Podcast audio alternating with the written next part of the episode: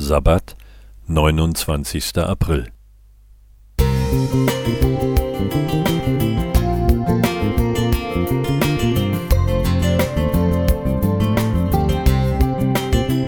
Ein kleiner Lichtblick für den Tag.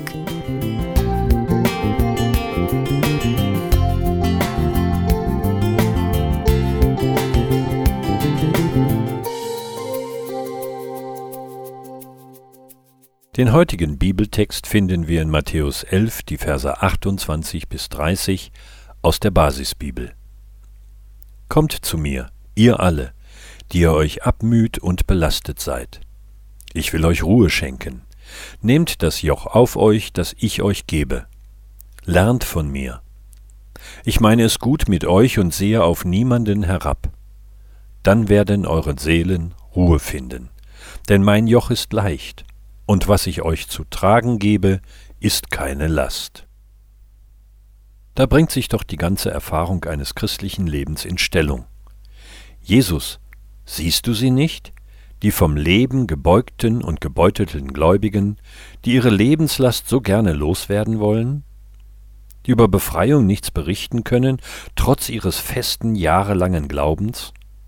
Mancher von ihnen gibt darüber ermattet auf, fügt sich in sein Schicksal, weil Gebete nichts für ihn bewirken. Ja, man kann sich als bekennender Christ leicht an diesem Text reiben. Doch bei genauerem Hinsehen sagt Jesus gar nicht, dass er uns von der Mühsal und Plackerei unseres Lebens befreien will, auch wenn manche gern diese Verheißung im Text finden wollen. Kurz vor Jesu Einladung finden sich seine Klagerufe über den Unglauben mehrerer galiläischer Städte. Danach lobt er Gott im Himmel, weil er den Unmündigen, das sind die religiös ungebildeten Kinder, etwas Wesentliches offenbart hat, um dann festzustellen, dass der Vater ihm alles übergeben hat. Dieser Zusammenhang macht deutlich, dass es Jesus nicht um die Last unseres Lebens geht, sondern um das zentrale Anliegen Gottes. Menschen sollen bei ihm einen Glauben kennenlernen, der seelische Ruhe gibt, der nicht belastend oder schwer zu ertragen ist. Und so einfach, dass ihn sogar Kinder begreifen können.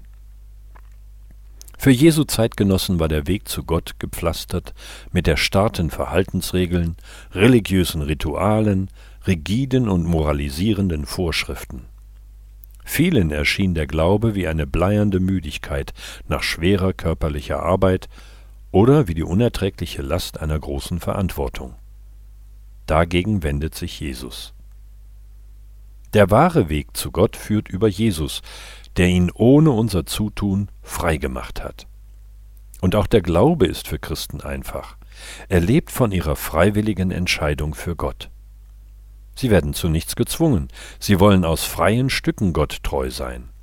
Und da, wo ihnen das nicht gelingt, sichert Jesus ihnen Vergebung zu.